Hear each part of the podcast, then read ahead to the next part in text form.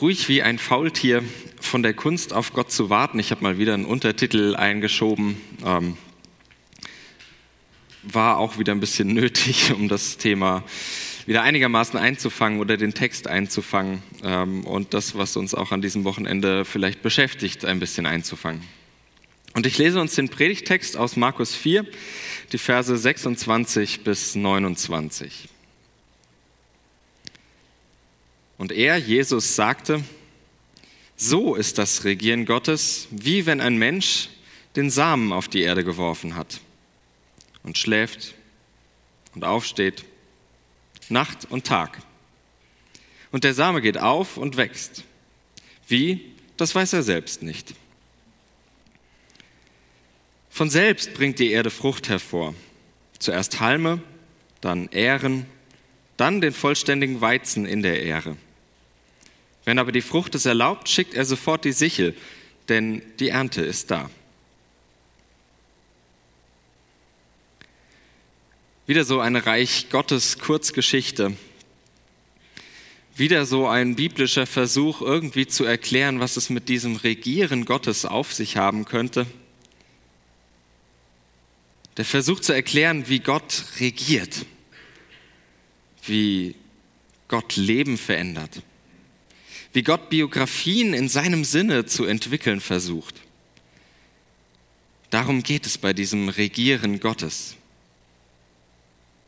Lebensgeschichten so zu schreiben, dass in ihnen das Gute als Gott erkennbar wird, als von Gott erkennbar wird. Letzte Woche habe ich die, die da waren, zumindest nach meinem Eindruck ziemlich herausgefordert. Da ging es darum, dass uns dieses Regieren Gottes ziemlich aktiv werden lässt. Aktiv. Nämlich indem wir vergeben und zugleich in dieser Vergebung Gottes Regieren entdecken. Und beides gehört zusammen. Und nun dieser Text. Und ich nehme schon mal eine Pointe des Textes und auch der Predigt vorweg, wenn ich sage, nun dieser Text, der uns völlig passiv werden lässt. Ja, was denn nun? Aktiv oder passiv, noch widersprüchlicher kann es ja kaum sein. Ihr Lieben, bei allem tiefen Respekt vor der Bibel, so ist die Bibel. Manchmal. Letzte Woche Matthäus Evangelium mit einem großen Schwerpunkt und viel Gewicht auf dem Tun und Aktivsein. Heute Morgen Markus Evangelium, anderes Buch, anderer Teil dieser Bibel mit einer starken Betonung auf dem Lassen, passiv sein. Und ich möchte über drei Abschnitte des Textes mit euch heute Morgen nachdenken, mit einem Schwerpunkt in der Mitte. Und diese drei Punkte sind Gottes Regieren säen, Gottes Regieren warten oder erwarten und Gottes Regieren ernten. Und ähm, diesen Punkt werde ich nicht so überzeugt vortragen können, wie das ursprünglich geplant war. Deswegen ist das äh, auch ein bisschen durchgestrichen. Ich weiß nicht, ob ihr das erkennt. Es steht noch da, aber es ist durchgestrichen. Gottes Regieren säen. Damit fängt jede Ernte an.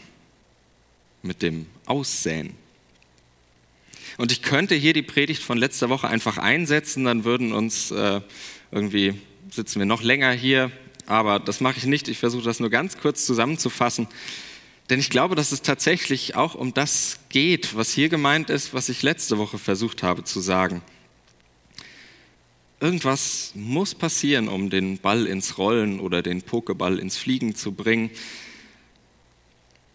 Ein Mensch hat den Samen auf die Erde geworfen. Und ich frage mich, ja, was soll denn passieren, wenn niemand was tut?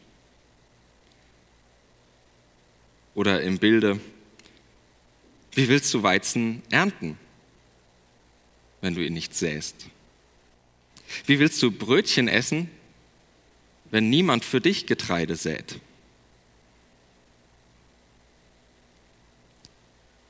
Das ist ja schon im Text ganz spannend, dass wahrscheinlich, so ist das Ende vermutlich zu verstehen, nicht der, der gesät hat, selbst die Ernte einholt, sondern die Sichel schickt und damit vermutlich Ernte, Erntearbeiter meint. Er lässt andere ernten. Aber interpretieren wir da mal nicht zu viel hinein.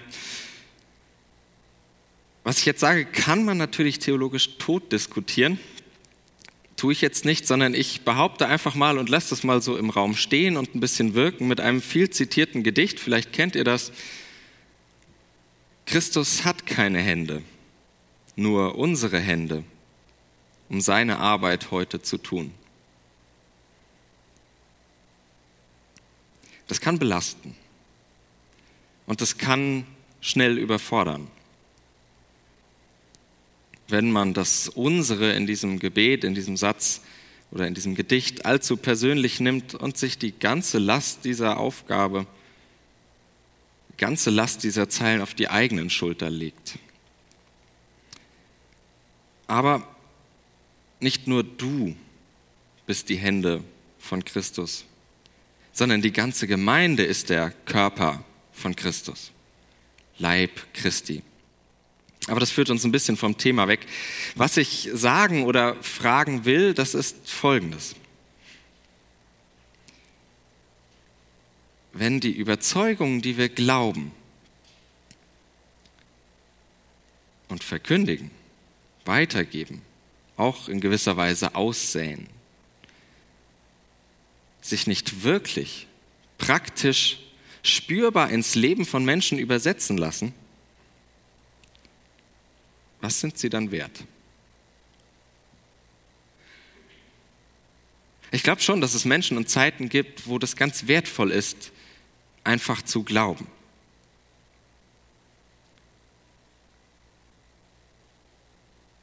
Und trotzdem will ich dafür werben, dass uns die Idee vom Reich Gottes nicht nur im Kopf bleibt, sondern wortwörtlich in Fleisch und Blut, in Hände und Füße übergeht.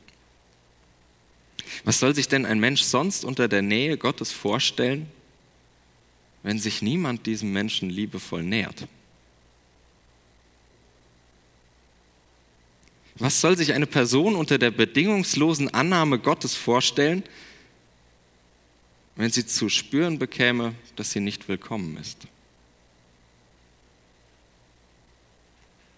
Was will unser Umfeld mit der Freiheit in Christus anfangen, wenn es nur verkrampften und in sich gefangenen Christenmenschen begegnen würde? Was wir als unsere Glaubenswahrheiten hochhalten, das muss doch irgendwie ins Leben, sich im Alltäglichen bewähren, oder? Und so anstrengend es sein mag, und ich glaube, das Evangelium ist auch manchmal anstrengend, ich fürchte, das geht nicht ohne Menschenhände.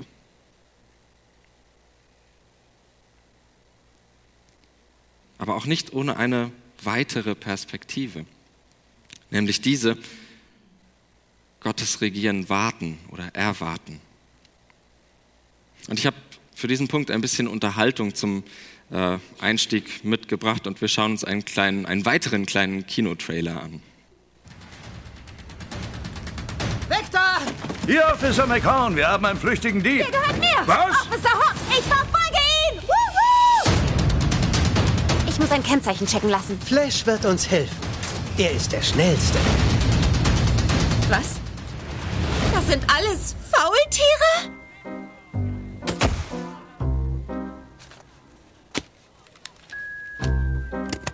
Wie jetzt? Nur weil er ein Faultier ist, kann er nicht schnell sein? Flash, Flash, blitzschnell und fesch. Kumpel, schön dich zu sehen. Schön, dich zu sehen. Officer Judy Hobb, CPD. Wie geht's? Mir geht es Gut? gut. Was Er hat's gleich. kann ich tun Nun, ich würde gerne ein Kennzeichen für über... euch Nun, ich würde gerne ein Kennzeichen... heute? Nun, ich würde gerne ein Kennzeichen überprüfen lassen. Wir haben es sehr, sehr eilig. Und das Kennzeichen 29 T... lautet 29 THD 03. 2 9 T HD03. H, D03.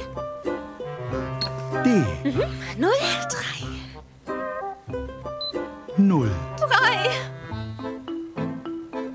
Hey Flash, soll ich dir einen Witz erzählen? Klar. Pass auf. Wie nennt man ein dreihöckriges Kamel? Keine Ahnung. Schwanger.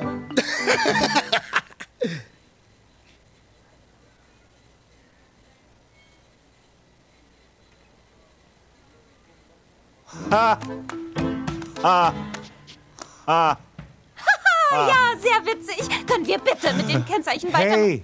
Stopp, stopp, stopp. Priscilla, Oh nein! Ja? Flash? wie nennt Nein! man Ein dreihöckriges Kamel? ein Schwanger! Okay, toll, wir haben es kapiert. Weiter höckriges Sumania. Schnell, sonst kommen wir in den Berufsverkehr. Was? Es ist Nacht?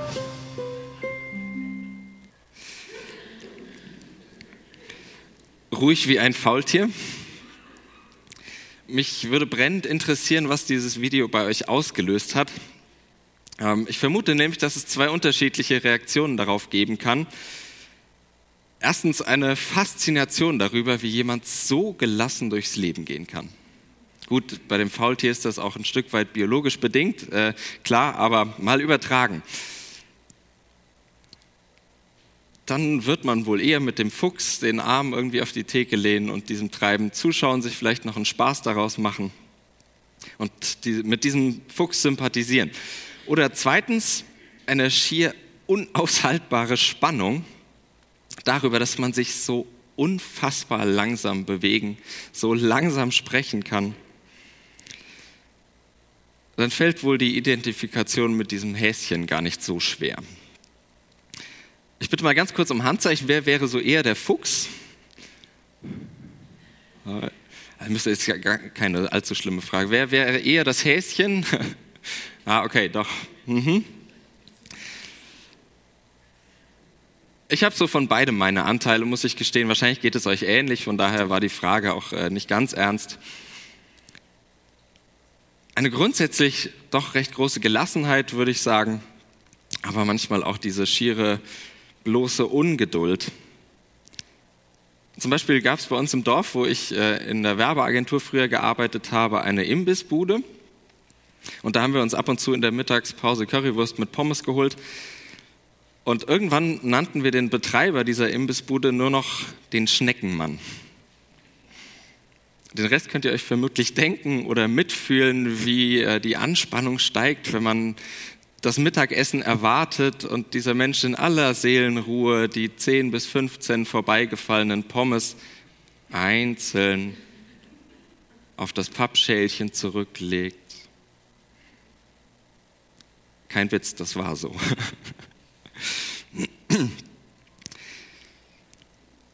Je nachdem, was das so in dir auslöst, ähm, kannst du auch den Text, um den es äh, hier in diesem Abschnitt geht, lesen. Und ich lese ihn nochmal vor. Und schläft und aufsteht. Nacht und Tag. Und der Same geht auf und wächst. Wie? Das weiß er selbst nicht. Von selbst bringt die Erde Frucht hervor. Zuerst Halme, dann Ähren, dann den vollständigen Weizen in der Ähre. So viel Geduld aufzubringen ist gar nicht so leicht oder faszinierend, je nach Gemütslage. Und ich habe so eine Ahnung, dass das mit dem Regieren Gottes ganz ähnlich sein könnte. Unser Text führt zwei Erzählstränge parallel nebeneinander, den der Person, die sät, und den der Saat, die wächst. Beides hat aber unauffällig wenig miteinander zu tun. Der Mensch geht seinem oder ihrem ganz alltäglichen Leben nach. Nacht und Tag. Und gleichzeitig wächst die Saat. Und die Pointe dieser Geschichte scheint mir zu sein, nach dem Säen hat der Mensch keinen Einfluss mehr darauf, was passiert, auf das Wachstum. Nicht der Mensch sorgt dafür, dass diese Pflanze wächst. Nun muss Mann oder Frau aber auch fragen, was es mit diesem Säen auf sich hat. Und wir hatten eben schon die erste Möglichkeit gehört. Und ich will zwei Möglichkeiten beziehungsweise drei Möglichkeiten nennen und das nochmal zuspitzen. Das ist teilweise auch schon ein bisschen angeklungen. Möglichkeit A. Der Text sagt etwas über den Glauben oder die Verkündigung, um die Verkündigung als ausgestreute Saat. Zum Beispiel wie diese Zeitung, die ihr vielleicht auch in euren Briefkästen hattet. Und nun wartet man darauf, dass das Frucht bringt. Im Idealfall schießen die Besuchszahlen bei uns im Gottesdienst in die Höhe, die Mitgliederzahlen ebenso. Und Menschen kommen zum Glauben oder ich würde lieber sagen, der Glaube kommt zu Menschen. Ich würde sagen, auch diese Perspektive ist nicht ganz falsch, auch auf unseren Text äh, angewandt, aber es ist doch auch nur eine Seite der Medaille. Und im Blick auf unseren Text scheint es mir nicht die Seite zu sein, die oben liegt. Deshalb Möglichkeit B, es geht ums Leben um das ganz natürliche Gute, was in unserem Leben wächst, auf das wir warten, um es dann zu ernten. Die ganz alltäglichen Dinge, die wir erleben. Aber dafür bräuchten wir keine Gemeinde, deswegen belasse ich es bei diesen Notizen zu der Möglichkeit B und schlage daher Möglichkeit C vor, Leben im Glauben. weil bloß Leben zu wenig ist und auch weil das bloße zum Glauben kommen ziemlich theoretisch bleibt. Warum mir das nicht genug ist, das liegt daran, wie ich dieses Regieren Gottes verstehe, nämlich als das von Gott durchdrungene Leben. Und damit hat der Glaube schon zu tun, nämlich insofern, als dass natürlich erst durch den Glauben die Perspektive Gott auf das Leben kommt, im Leben sichtbar wird. Und daher verschmelzen Glaube und Leben zu dieser dritten Möglichkeit, die ich vorschlagen möchte. Erst im Glauben wird mir ja bewusst, dass die Dinge meines Lebens in irgendeinem Bezug zu Gott stehen könnten. Dass Gott es schenkt, wo ich gerecht behandelt werde.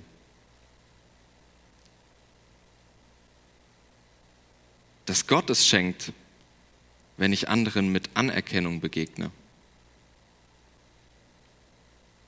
Dass Gott es schenkt, dass die Liebe zwischen uns regiert. Das so zu sehen, ist Glaube.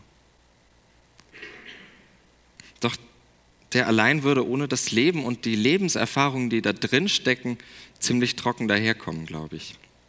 Und ich versuche den Text daher so zu lesen, dass er besonders etwas über das Leben im Glauben, das heißt unter der Perspektive Regieren Gottes sagt. Und unter dieser Perspektive kann man dann dem Text tatsächlich so eine faultiermäßige Gelassenheit oder Ruhe entlocken und sie uns zusprechen lassen. Und du darfst dir sagen lassen, ja, wirf den Samen aus.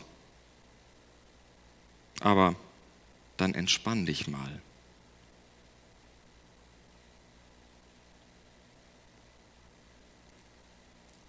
Kannst es nicht beschleunigen. Du kannst es nicht herbeizwingen im Blick auf letzte Woche, ja, vielleicht ist es an dir zu sagen, ich vergebe dir. Denn Vergebung ist Regieren Gottes. Aber es ist nicht an dir, dass dadurch Beziehungen zwischen Menschen tatsächlich wieder heil werden. Vielleicht ist es ja gerade an dir, auf dein Recht zu verzichten damit jemand anderes zu seinem Recht kommt. Denn das meint Gerechtigkeit Gottes.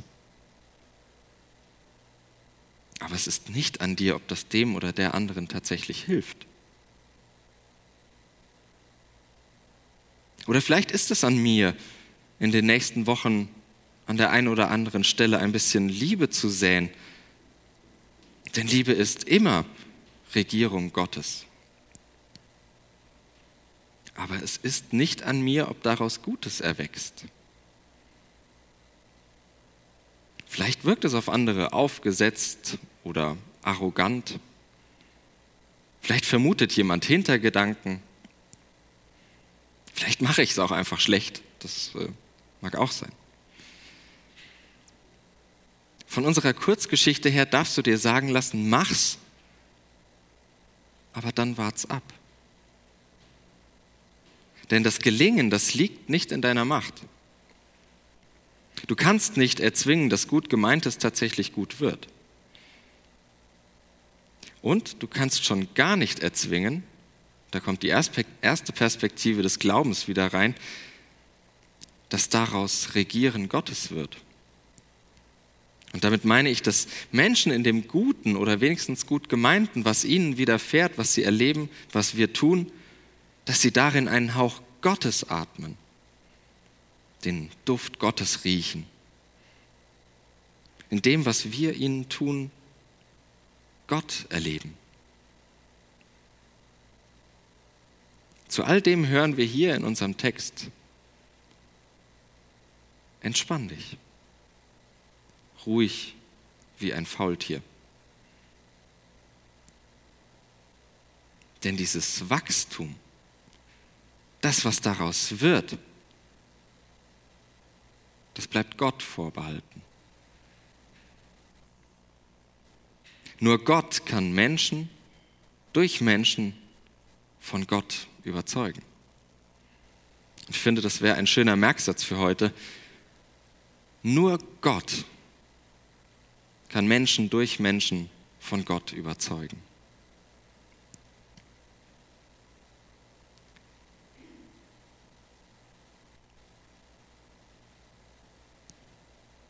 Der dritte Teil, Gottes Regieren, Ernten. Auf dieses Wachstum und auf diese Ernte kann man nur warten. Und manchmal warten und warten wir drauf. Wir warten darauf, endlich das Regieren Gottes zu sehen. Darauf, dass uns etwas Gutes widerfährt. Oder darauf, dass wir das Gute, was uns widerfährt, als Gottes Gutes, als Gottes Regieren wahrnehmen, sehen können. Und beides gehört dazu, damit Regieren Gottes passiert. Und wo das passiert, da ist Erntezeit. Gottes Regieren ernten. Und da können wir von dem Ertrag leben.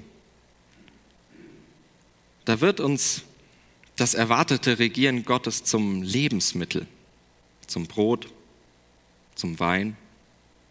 Und eigentlich müssten wir daher gleich wieder Abendmahl feiern. Davon leben wir, dass uns Gutes passiert, dass wir Nähe spüren, dass uns Liebe begegnet. Davon leben wir als Gemeinde, dass wir all das unter der Perspektive Gott betrachten. Unter der Perspektive Gott verstehen. Dass wir uns gegenseitig vor Augen malen, wo Gott in unserem Leben regiert. Immer wieder.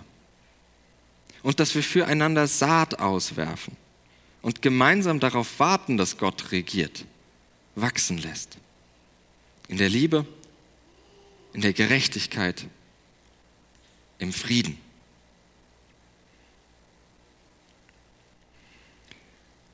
Aber oft warten wir mehr, als wir ernten. Zumindest fühlt sich das manchmal danach an. Und wir warten sehnsüchtig. Eigentlich wollte ich die Predigt heute einigermaßen freudig enden lassen, so mit dieser Ernteperspektive weil der Text das tatsächlich auch ausdrücken will, glaube ich, so wie ich ihn lese und so wie ich ihn verstehe. Er möchte freudig und entlastend gelesen werden. Aber während ich zu Hause an meinem Schreibtisch diesen letzten Teil geschrieben habe, zur gleichen Zeit kamen die Nachrichten aus München. Wieder Schüsse, wieder Tote, wieder Hass. Worauf auch immer. Und wir warten.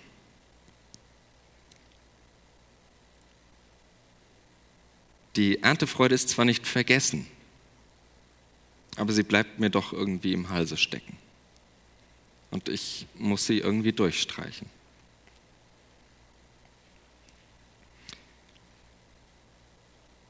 Ich komme zum Schluss und will mit einem letzten neuen Gedanken das bisherige nochmal zusammenfassen. Das Leben unter der Perspektive Gott zu verstehen, das kann dreierlei bedeuten wie wir damit umgehen, mit dieser ausgestreuten Saat, dem Wachstum und dem, was wir erhoffen zu ernten. Nämlich im Blick auf das Gebet, dass wir bittend auswerfen, was wir zu säen haben. In der Hoffnung darauf, dass Gott es zu seiner Regierung wachsen lasse. Bitte. dass wir dankend annehmen, was wir zu ernten bekommen. In der Freude darüber, dass Gott an oder durch uns regiert. Dass wir aber auch mindestens an diesem Wochenende klagend erwarten, dass sein Reich komme. Und fragen, wo es denn bleibt.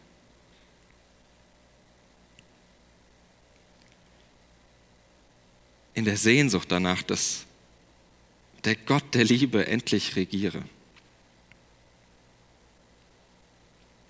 Kurz nach den Meldungen aus München postete ein katholisches Nachrichtenportal dieses Bild auf Facebook. Herr, erbarme dich. Pray for Munich, Kyrie eleison. Und dazu ein Gebet. Und mit einem Gebet möchte ich auch die Predigt beschließen. Das klassische unser Vatergebet. Denn wenn man das unter der Perspektive dessen, was wir jetzt gemeinsam bedacht haben, mal durchdenkt und mitbetet, dann bringt es vieles von dem, was uns vielleicht an diesem Wochenende beschäftigen kann und von diesem Text her beschäftigt, auf den Punkt. Lasst uns zuerst einen Moment Stille halten und ihr könnt diesen Moment gerne für ein eigenes stilles Gebet nutzen und dann lade ich euch ein, dieses Unser Vatergebet mitzubeten, laut mitzubeten.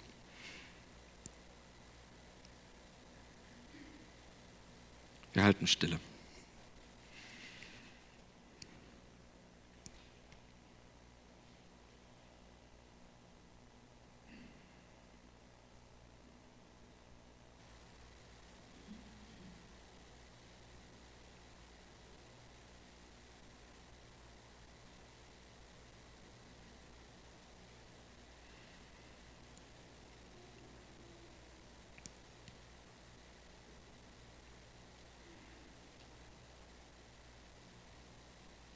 Wir beten. Vater unser im Himmel, geheiligt werde dein Name, dein Reich komme, dein Wille geschehe, wie im Himmel, so auf Erden. Unser tägliches Brot gib uns heute und vergib uns unsere Schuld, wie auch wir vergeben unseren Schuldigern. Und führe uns nicht in Versuchung, sondern erlöse uns von dem Bösen denn dein ist das Reich und die Kraft und die Herrlichkeit in Ewigkeit. Amen. Amen.